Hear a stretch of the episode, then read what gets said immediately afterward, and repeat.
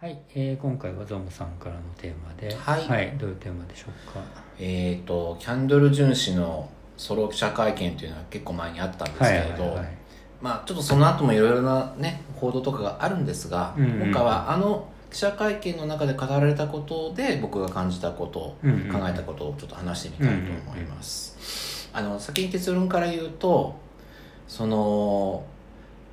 いわゆるふ普通の人と違う暮らしをしている人の家族というのは、うん。えー、と平穏の生き方がしにくいんだなっていうその理由の一端をこうまざまざと見たうんっていうことなんですね、僕の中の結論としては。うん。ででまずまああのそのなぜ彼がその会記者会見を開いたかに関してはもう散々報道されてると思うんで、うん。省きますけれどあの例えばそれはあのその芸能界でしかも役者さんっていうあのなんだろうなあの他の人の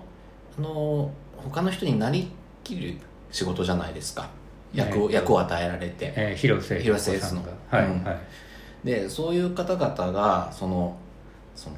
なんだろう正気を保つっていうのがとてもあのー難しいというかその正気を保つということにすごくあのー労力を使うというか、うん。普通の人が例えば仕事をしてストレスを感じるレベルではなく、っうん。ていうその凄まじさっていうのをまず、その夫であるキャンドル・ジュンさんが語ることによってああやっぱりそうなんだなっていうのを思ったことと、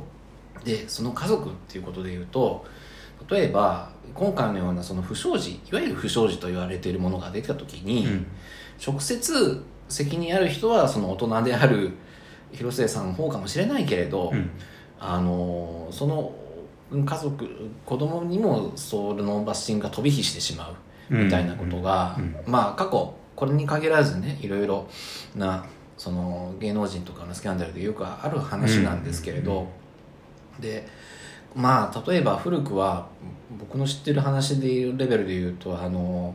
悪役紹介の八田さんっていう方いらしたじゃないですか。あのうん。親親分と言われている。うん。はい、でその方があのその当時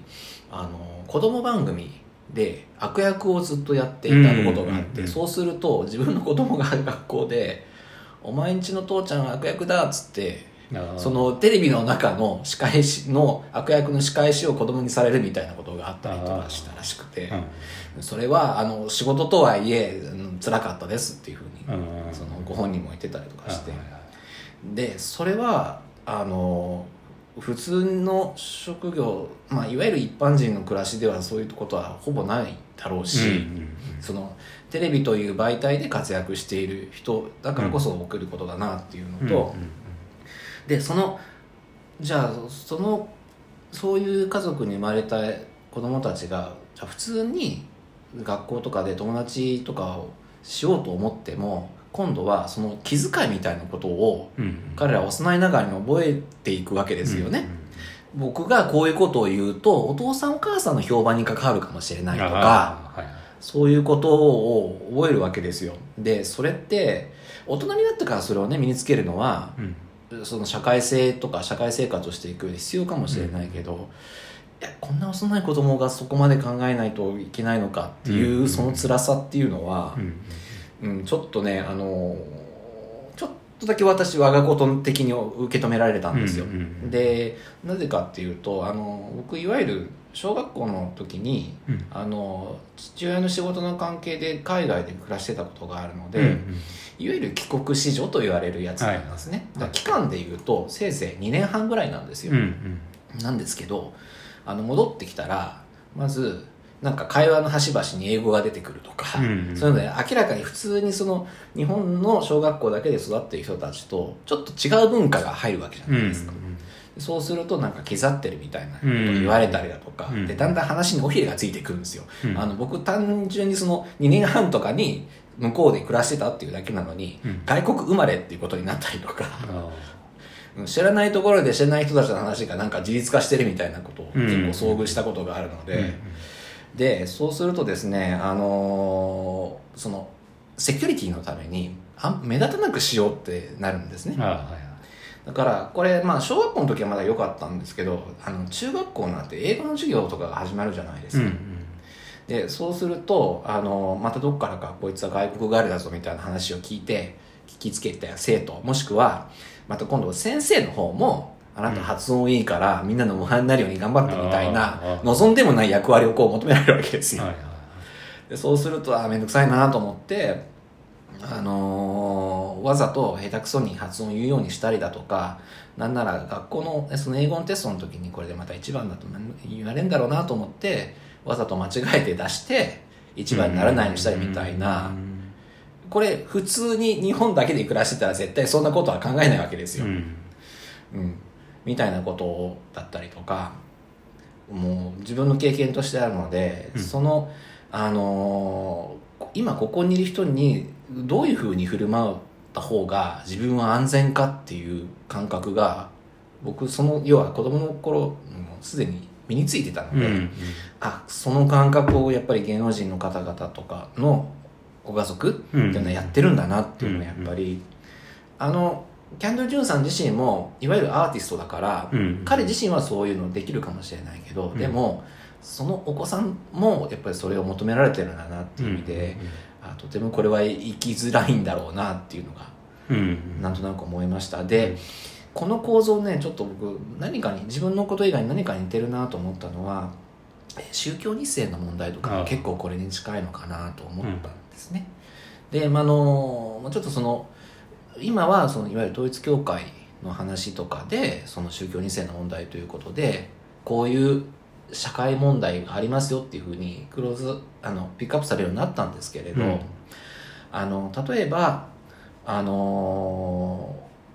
今までそのお家の中でそういうお祈りだったりあのお経をあげたりみたいなことが日常的に当たり前に過ごしてきたとしても、うん一歩そのそうじゃない人たちがいる学校だったり社会に出た時にあこの人たちはそういうことをせずに暮らしてるんだっていうところでうん。自分が自分の絵が特殊だっていうことに気づくんですよね、はいやっぱり。でそうするとあのーじゃあ家にいる時はそのその信心のある家のものとして振る舞う。学校とか会社だとそうじゃないように振る舞うみたいな感じで結局役割を演じなきゃいけなくなるわけですよね、ででじゃあ今度かその人たちが大人になった時にじゃあ結婚とか就職みたいになった時にその自分の家の信仰みたいなものがすごくあのうんまあまあ言ったら足かせになるようなことっていうのもうん。結構あるのかなっていう思っていたり、うん、そういうような、うん、これだからあのーそのあくまで芸能人のあのスキャンダルの話からなんだけどその,、その渦中にいる人ががあのそういう話をすることによってよりあの今もそれは変わらずにあるんだなっていうふうにうん。結構うん実感したっていうのが、うん。うん。うん僕が感じたことなんですけど、うん。はい。あの僕はこので思ったことは、うん。そのまあ、そういう結局写真週刊誌とかそういうものが、はい。ゴシップ誌が追い詰めるわけですよね。ですね。その芸能人とか、うん。なんなら子供とかもうん。含めて、でそれが結局それストレスになってでそれが不倫だの薬物なのにいってる。うん。んだとしたら、なんかある種のママッチポンプというかはい。まマッチポンプという表現がいいかどうかわかんないですけど、うんそういうことなんじゃない？結局写真週刊誌、ゴシップ誌はそれをネタを作らないといけないから、うん。ビジネスのため。でプライベートで、えーどんどん追い詰めていく、うん。一一挙手一投足を、うんこう見てあの張り込みとかしてとかになると、それはストレスたまりますよね。でそれがそういう何か悪いことにいっちゃうっていうことであるとするならば、ある種のマッチポンプじゃんっていうのはちょっと思った。で結局その一般の暮らしの人たちになかなか理解されないから、うん。そうするとちょっとその社会から外れてるようなアウトローのコミュニティに接近とか、まあ、逆に、うん、近寄ってくる場合もあると思うんですけどね、うんうんあのそういうところから。にで言ってまたあのいわゆる不祥事が起きたりとか、うんその子息がねその、うんうんうん。芸能人のお子さんがみたいなこともあったりするのでうんやっぱりこの生きづらさっていうのはうーんどうやったら解消されるんだろうっていうふうにふと思ったりもするんですけれど、あのまあちょっと違うレイヤーの話になりますけど、もう一個思ったのは、うん。そのキャンドル・ジュンさんが言ってた話で、うん。その僕らにもちょっと関わる話ですけど、はい。その一つの出版社の中でうん。A という雑誌はすごく丁寧にうん。キャンドル・ジュンさんの活動に関してはい。取材をしてうん。丁寧にやり取りしてるのに、うん。一方で同じ出版社の B という雑誌はいわゆる週刊誌、えー芸能ゴシップでうん。あることないことを書く、うん。どどうなんだそれはっていうようなことをおっしゃってて、ああ確かにって僕も思ったんですね、うん。あの出版社の気持ちもわかるんですけどね、うん。うん。誰を信じていいのかっていそうそうそうそう。常に猜疑心を抱えながらってそうことですそうそれは。出版社ななのになんでそうなんの、そんな違いが出てくるのって。いやー確かにおっしゃる通りだなっていうのはちょっと思いましたね。ですよね、いやまああの最後にまあ言いたいのはだからあのひあの直接その関直接の関係者じゃないそのんことを成した人以外のうん。人に対して誹謗中傷をやめましょうっていうそこがまあ一番言いたいことなんですけれど、はい。うん。ということで、ははい。い、えっ、とまた何かご意見ご感想などありましたらお寄せください。はい。あとフォローと、えーライブ配信の方もやってますのでよろしくお願いします。ありがとうございます。ありがとうございます